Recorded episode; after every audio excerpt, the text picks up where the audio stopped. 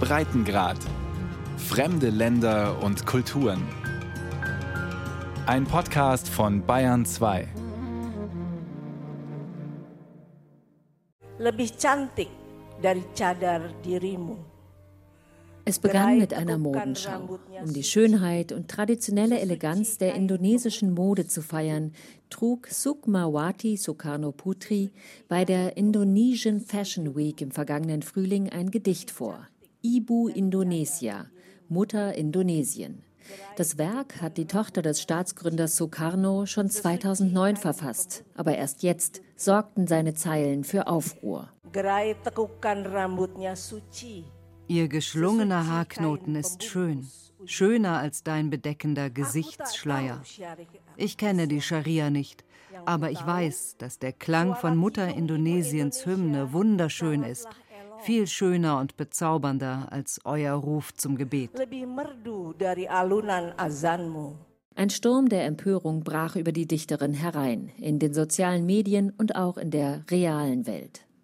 Es gab Demonstrationen, muslimische Organisationen erstatteten Anzeige gegen sie. Indonesien hatte den nächsten großen Blasphemiefall und ein weiteres Beispiel dafür, wie sich das gesellschaftliche Klima in dem Land mit der größten muslimischen Bevölkerung der Welt verändert. Hat die einst gerühmte religiöse Toleranz Indonesiens ein Ende? I will say yes. The trend is there. Ich würde sagen ja, der Trend besteht. Die junge Indonesierin Jessica hat in der Entwicklungshilfe gearbeitet. Ihre politische Analyse zeichnet kein gutes Bild von der indonesischen Gesellschaft. Even if you see in the social media now, Allein in den sozialen Medien gibt es so viele Gerüchte, Lügen und Hassnachrichten. Es gab immer schon religiöse Toleranz sowie Intoleranz.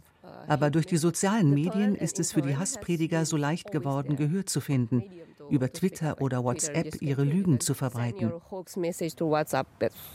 in a second. Sie wollte auf keinen Fall den Islam beleidigen, sagt Sukmawati Sokarno Putri, sondern das indonesische Selbstbewusstsein stärken, landestypische Traditionen loben und verteidigen gegen importierte Bräuche der arabischen Welt, wie eben den Gesichtsschleier. So erklärt sich die Gedichtzeile Wenn du neue Dinge siehst, bewahre deine eigene, natürliche Schönheit. Ismutia Ricard, vielgereiste Geschäftsfrau und stolze Indonesierin, ist genau dieser Ansicht. Den traditionellen indonesischen Kleidungsstil, die Kebaya, eine oft reich verzierte, körpernahe, lange Bluse, dazu die Haare im Nacken verschlungen, das habe ihre Mutter früher getragen, unverschleiert, elegant. Heute trage sie Kopftuch und wünsche sich, dass ihre Tochter das auch tut. In the past 10 years, I see uh, growing women wearing hijab. More In den vergangenen zehn Jahren habe ich immer mehr Frauen mit Hijab gesehen. Vor zehn Jahren haben sie das Kopftuch noch still getragen und sich gemäßigt verhalten. Aber jetzt kommen sie zu mir und fragen mich, wann fängst du denn damit an? Wann beginnst du es zu tragen? Der Druck wächst. Jilbab. So it's almost like the pressure to, to wear it is higher now. Diese Tradition sei arabisch. Dass es dort, vor allem in der Wüste, nötig sei, Mund und Gesicht zu bedecken, klar. Niemand wolle einen Sandsturm einatmen. Aber in Indonesien? Warum man sich hier so kleiden soll, versteht Ismutia Ricard nicht. Die Verehrung des Arabischen, der arabischen Kleidung oder auch der arabischen Schrift zeigt die Veränderung im indonesischen Islam und bei seinen Anhängern. Sie haben das. Gefühl, dass sie jetzt Druck ausüben dürfen. Früher haben sie sich zurückgehalten oder waren toleranter. Aber jetzt denken sie, es ist in Ordnung, intolerant zu sein und sich in einer sehr wertenden Weise zu äußern. Dabei gehen sie richtig aggressiv vor, erzählt Manohara Odelia Pinot. Die Tierschützerin und Jungpolitikerin ist nach einigen Jahren im Ausland nach Indonesien zurückgekehrt. Früher hat die 26-Jährige gemodelt. Sie ist es gewohnt, dass ihr Äußeres beurteilt wird, aber nicht, dass es verurteilt wird. You know, if you don't dress in a certain manner, Wenn man sich nicht auf eine bestimmte Art kleidet, attackieren sie dich. Zum Beispiel gerade vor zwei Wochen, da habe ich ein Bild von mir gepostet, wo ich eine Art Badeanzug trage. Und die Leute haben geschrieben, dass ich es verdiene, vergewaltigt zu werden. Wenn es nur ums Beschimpfen geht, von mir aus. Aber die meisten Kommentare enthalten Passagen aus dem Koran. Und damit rechtfertigen sie auf religiöse Weise, warum es okay ist, mir diese Dinge an den Kopf zu werfen. why it's okay to tell me these things based on a religious point of view. Auch für Touristen ist Kleidung ein Thema. An vielen Stränden gerät sehr schnell zum Außenseiter, wer sich in Badeanzug oder gar Bikini zeigt. Die meisten muslimischen Indonesier gehen voll angezogen ins Wasser. Kleine Mädchen springen im Hijab durch die Wellen. Darum ist das hinduistische Bali ein beliebtes Ziel für Ausländer, denn hier erregt nackte Haut keinen Anstoß. Genau deshalb hassen muslimische Extremisten die Trauminsel. Am schrecklichsten kam das bei den Anschlägen von 2002 zum Ausdruck, als 202 Menschen ums Leben kamen. Aber nicht nur Kleidung, auch islamische Bräuche sind ein heftig umstrittenes Thema. Der Fastenmonat Ramadan zum Beispiel. Die Stimmung ist in den vergangenen Jahren immer aufgeladener geworden, die Angst vor Anschlägen wächst. Auch hier wird es immer schwerer, einen Konsens im Alltag zu finden, meint die Geschäftsfrau Ismutia Ricard. I'm Muslim and we do fasting month every every year. Ich bin Muslima. Ich halte jedes Jahr den Fastenmonat ein. Normalerweise ist es in Ordnung für Nicht-Muslime, nicht zu fasten. Klar, sie sind ja keine Muslime. Aber jetzt versuchen die streng religiösen Gruppen dafür zu sorgen, dass alle Restaurants geschlossen bleiben. Aus Respekt gegenüber den Fastenden. Früher war es kein Problem, aber jetzt wächst der Druck, Restaurants zu schließen und so zu tun, als ob man fastet, selbst wenn man es nicht tut. Kleine Wahrungs-, also Straßenküchen, sind schon von wütenden islamischen Eiferern belagert worden, weil sie während des Ramadans geöffnet hatten. Für die Betreiber dieser kleinen Garküchen wird es immer schwerer, ihren Lebensunterhalt zu verdienen. Gegenseitiger Respekt sei gefragt, findet die junge Politikerin Mano Hara. Wenn du fastest, faste halt. Geh einfach nicht aus, so einfach ist es doch. Wachsende Intoleranz gegenüber anderen Religionen, gegenüber anderen Lebensweisen, das ist eine neue Entwicklung. Bisher stellte das kein Problem dar, erklärt Professor Ikra Nusa Bhakti. Indonesia has so many ethnic groups and also religions, yeah? Bei uns zählt nicht die ethnische oder die religiöse Zugehörigkeit, sondern die Gründer Indonesiens, allen voran Sukarno, haben festgelegt, dass die Nationalität zählt, das Indonesische. Das ist in den fünf Prinzipien der Panchasila festgeschrieben. The first principle is nationalism.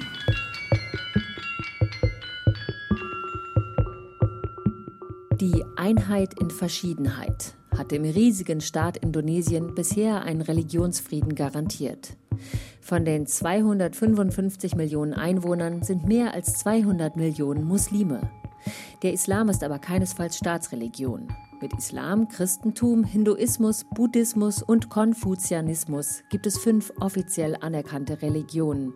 Und zu einer muss sich sogar jeder Indonesier offiziell bekennen. Inoffiziell folgen viele aber auch noch ihren alten animistischen Traditionen. Sie verehren ihre Ahnen, sie glauben an Geister, an die belebte Natur. Für viele Volksgruppen, die auf den zigtausend Inseln des Archipels leben, ist das Teil der Tradition. Für die Jungpolitikerin Manohara ist es diese Vielfalt, die Indonesien ausmacht. Es ist doch so. Indonesien war immer das Land mit der größten islamischen Bevölkerung der Welt und ich war immer stolz auf die Tatsache, dass wir trotzdem so extrem tolerant waren. Einfach nur ein riesiger Schmelztiegel mit einer großen Akzeptanz für andere Kulturen. Und jetzt läuft es in die falsche Richtung. Rückwärts im Grunde. Und laut Sidney Jones, Leiterin des Instituts für politische Analyse von Konflikten in Indonesiens Hauptstadt Jakarta, lässt sich der Beginn dieser Entwicklung auch ziemlich gut datieren. Ich glaube, die Intoleranz hat zugenommen, seit die demokratischen Reformen begannen, nach dem Fall von Suharto 1998. Drei Jahrzehnte lang währte seine Diktatur. Nachdem Studenten 1998 monatelang auf die Straße gegangen waren, trat Suharto schließlich zurück. Dadurch wurde eine ganze Anzahl von Organisationen und Ansichten in die Öffentlichkeit entlassen, die bisher von der autoritären Regierung unterdrückt worden war. Jetzt, mit all der Meinungsfreiheit und mit politischem Raum, war es möglich für sie, sich zu mobilisieren und zumindest in einigen Regionen Unterstützer zu gewinnen, vor allem in Westjava und Süd-Sulawesi. Dort gibt es Bereiche, in denen die Beispiele für Intoleranz dramatisch zunehmen. Außerdem haben Politiker begonnen, die religiöse Karte zu spielen, um Wähler zu gewinnen. Und islamistische Hardliner-Organisationen haben das Potenzial gesehen, die Wahlen zu beeinflussen. Saw the potential for influencing the elections. Das solle auf keinen Fall heißen, dass Demokratie zu Intoleranz führt, betont Sidney Jones. Durch den demokratischen Reformprozess wurden aber Kräfte freigesetzt und niemand weiß, wie man damit umgehen soll. Entstanden sind diese Tendenzen schon in den 1980er Jahren. Damals begannen einige Saudis, jungen Indonesiern ein Studium im Nahen Osten zu finanzieren. Von dort brachten viele dann die dortige, sehr strenge Auslegung des Korans mit. Und die verbreitet sich. Sie zeigt sich zum Beispiel darin, dass viele muslimische Indonesier keine Kirche in ihrer Nachbarschaft haben wollen oder aber auch Christen keine Moschee nebenan. Viele wollen nicht, dass die Lehrer ihrer Kinder einer anderen Religion angehören als sie selbst. Einige islamistische Gruppen nehmen den Unterricht selbst in die Hand, erzählt Sidney Jones. Das Problem ist, dass sie Kindergärten betreiben, sodass die Menschen schon im Alter von fünf Jahren in ideologische Strömungen aufgeteilt werden. Wie das aussehen kann, erfährt Manohara in der eigenen Familie. Die ist muslimisch. Sie selbst ist vor einigen Jahren zum Christentum konvertiert. Meine kleine Schwester ist sechs Jahre alt. Sie besucht mich oft und hat mit mir auch schon ein paar Mal Weihnachten gefeiert. Und sie haben ihr gesagt, wenn sie das noch einmal tut, kommt sie in die Hölle. Wenn schon Kinder zur religiösen Intoleranz erzogen werden, wird die Zahl der Extremisten steigen? Wird der islamistische Terror in Indonesien zunehmen? Das ist eine Sorge vieler Außenstehender. Es ist interessant, dass gewalttätiger Extremismus und nicht gewalttätiger zwei ganz verschiedene Phänomene darstellen. Beruhigt Konfliktforscherin Sidney Jones. Es ist nicht so, dass man sich auf linearem Wege durch das Spektrum von Intoleranz zur Gewaltbereitschaft bewegt. Die beiden Gruppierungen können sich nicht ausstehen. Ich glaube nicht, dass der Extremismus im Sinne von Terrorismus zunimmt. Intoleranz wächst. Und das ist im Endeffekt ein größeres Problem für Indonesien als gewalttätiger Extremismus. Aber wir haben beides.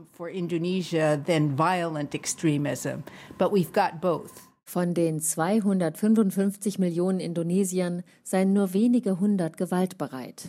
Aber das genügt oft, leider. Kembali di Nedropan, selain insiden terbaru ledakan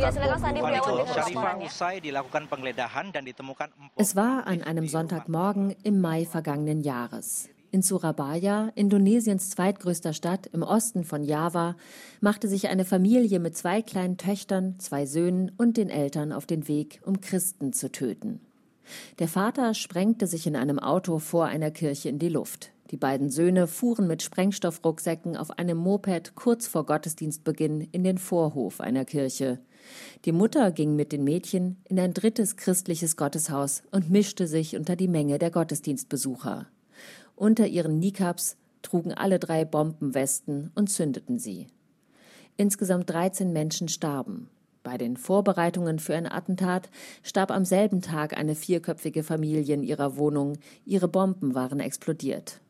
Am nächsten Tag folgte ein weiterer Anschlag in Surabaya auf eine Polizeistation mit vier Toten. Auch hier war es eine Familie, die sich in die Luft sprengte. Die Taten gehen aufs Konto der Jemaat Ansharu Daula, kurz JAD. Die Terrororganisation wird schon für andere Anschläge in Indonesien verantwortlich gemacht, auch in der Hauptstadt Jakarta. The bombings do not appear to have been centrally directed by JAD. Aber die Attentate scheinen nicht von der JAD zentral dirigiert worden zu sein. Es scheint so gewesen zu sein, dass die verschiedenen Zellen seit dem Vorjahr als unabhängige Einheiten arbeiten, seit der Chef der JAD verhaftet worden ist. Das heißt, wer auch immer einen Aktionsplan aufgestellt und das Geld dafür organisiert hat, konnte loslegen.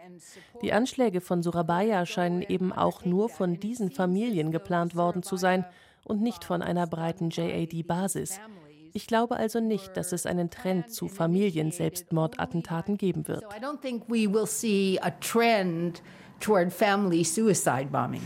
Was es allerdings gibt, Frauen, die radikalisiert werden.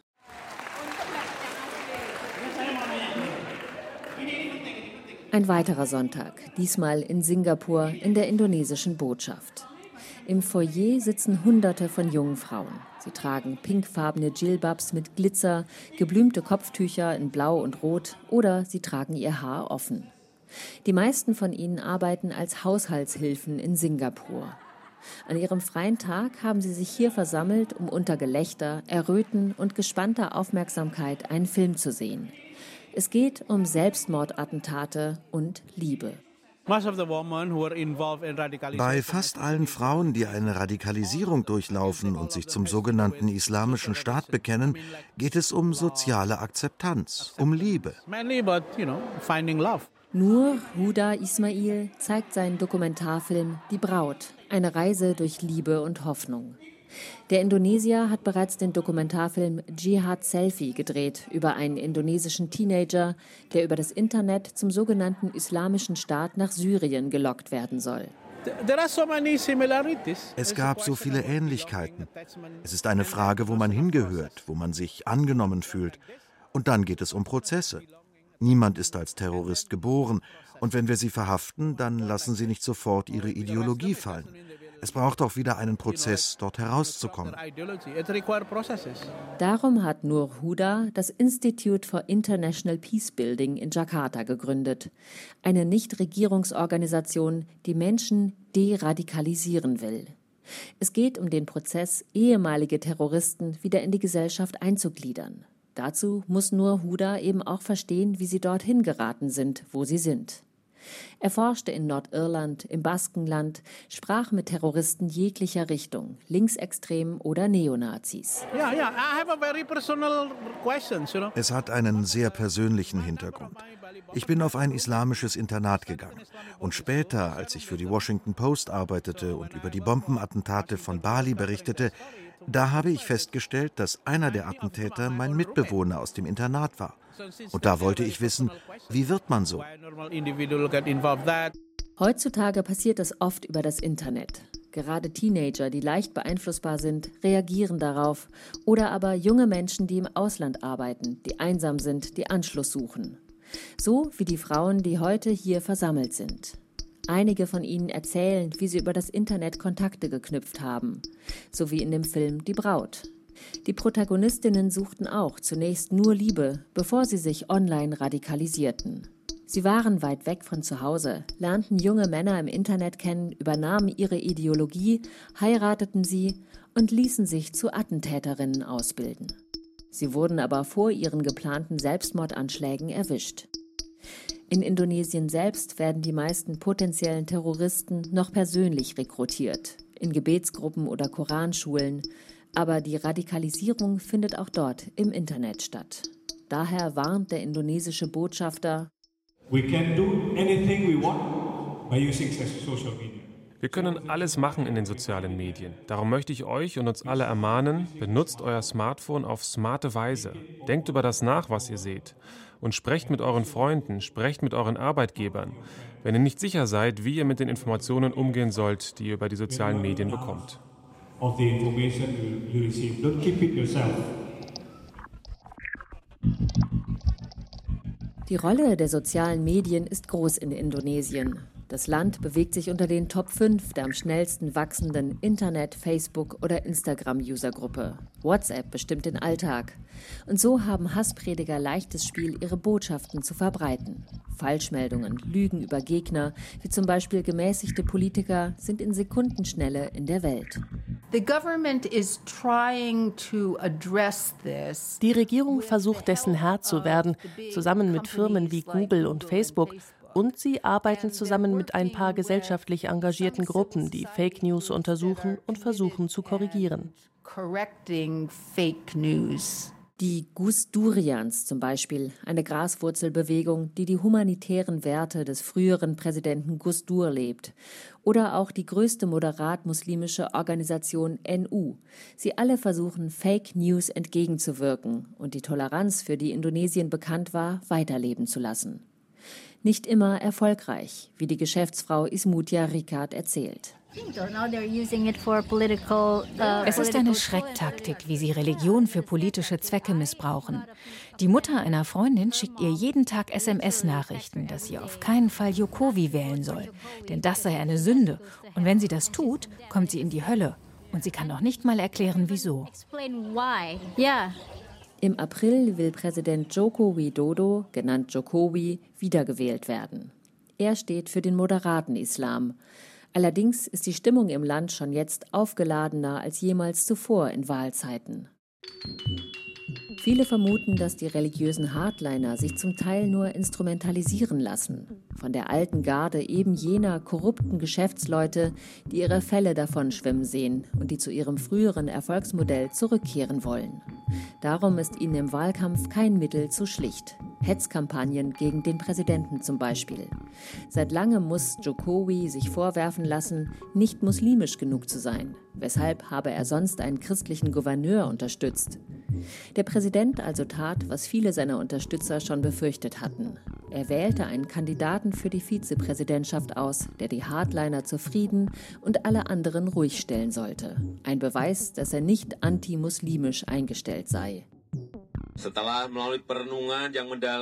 Ich habe mich dazu entschlossen, mit der Zustimmung meiner Koalition als Kandidaten für die Vizepräsidentschaft ab 2019 Professor Mauf Amin auszuwählen. Maruf ist eine der wichtigsten Figuren im indonesischen Islam, unter anderem als Anführer der größten moderat-muslimischen Organisation des Landes. Für Manohara ist das ganz klar ein politischer Schachzug, ein Werkzeug, das Jokowi jetzt einsetzte. Ist es notwendig, das zu tun? Leider ja, denn wir haben nur die Wahl zwischen zwei Kandidaten und ich kann mir nicht vorstellen, wie Indonesien aussehen wird, wenn Jokowi nicht gewinnen sollte. Zurück in die Vergangenheit.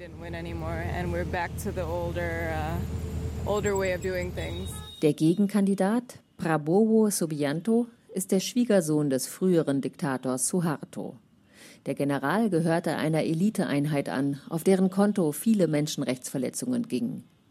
Aufgestellt haben ihn strenggläubig muslimische Parteien, die sich von ihm einen strikten Kurs erhoffen, einen Anti-Jokowi mit islamischer Gesetzgebung. Oh,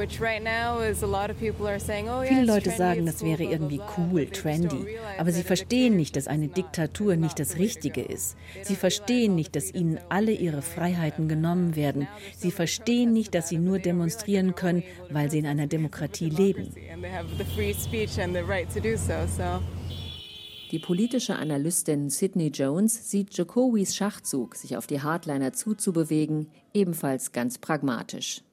Er sei eben ein machiavellistischer Politiker, der einfach nur gewinnen möchte. Und er sei überzeugt, dass er jeden werde in Zaum halten können, den er ins Boot geholt hat für seine politischen Ziele. Vor mehr als 40 Jahren, 1977, kam Sidney Jones zum ersten Mal nach Indonesien. Sie hat es zu ihrem Beruf gemacht, dieses Land zu verstehen. We have ich glaube, wir sehen ein Land, das ganz anders ist als das Land, in das ich 1977 gekommen bin. Es ist ein viel konservativeres Land, eines, in dem Islamisten eine immer stärkere Stimme bekommen, aber eines, in dem die Verpflichtung zum Pluralismus immer noch sehr lebendig ist. Pluralism is still quite strong.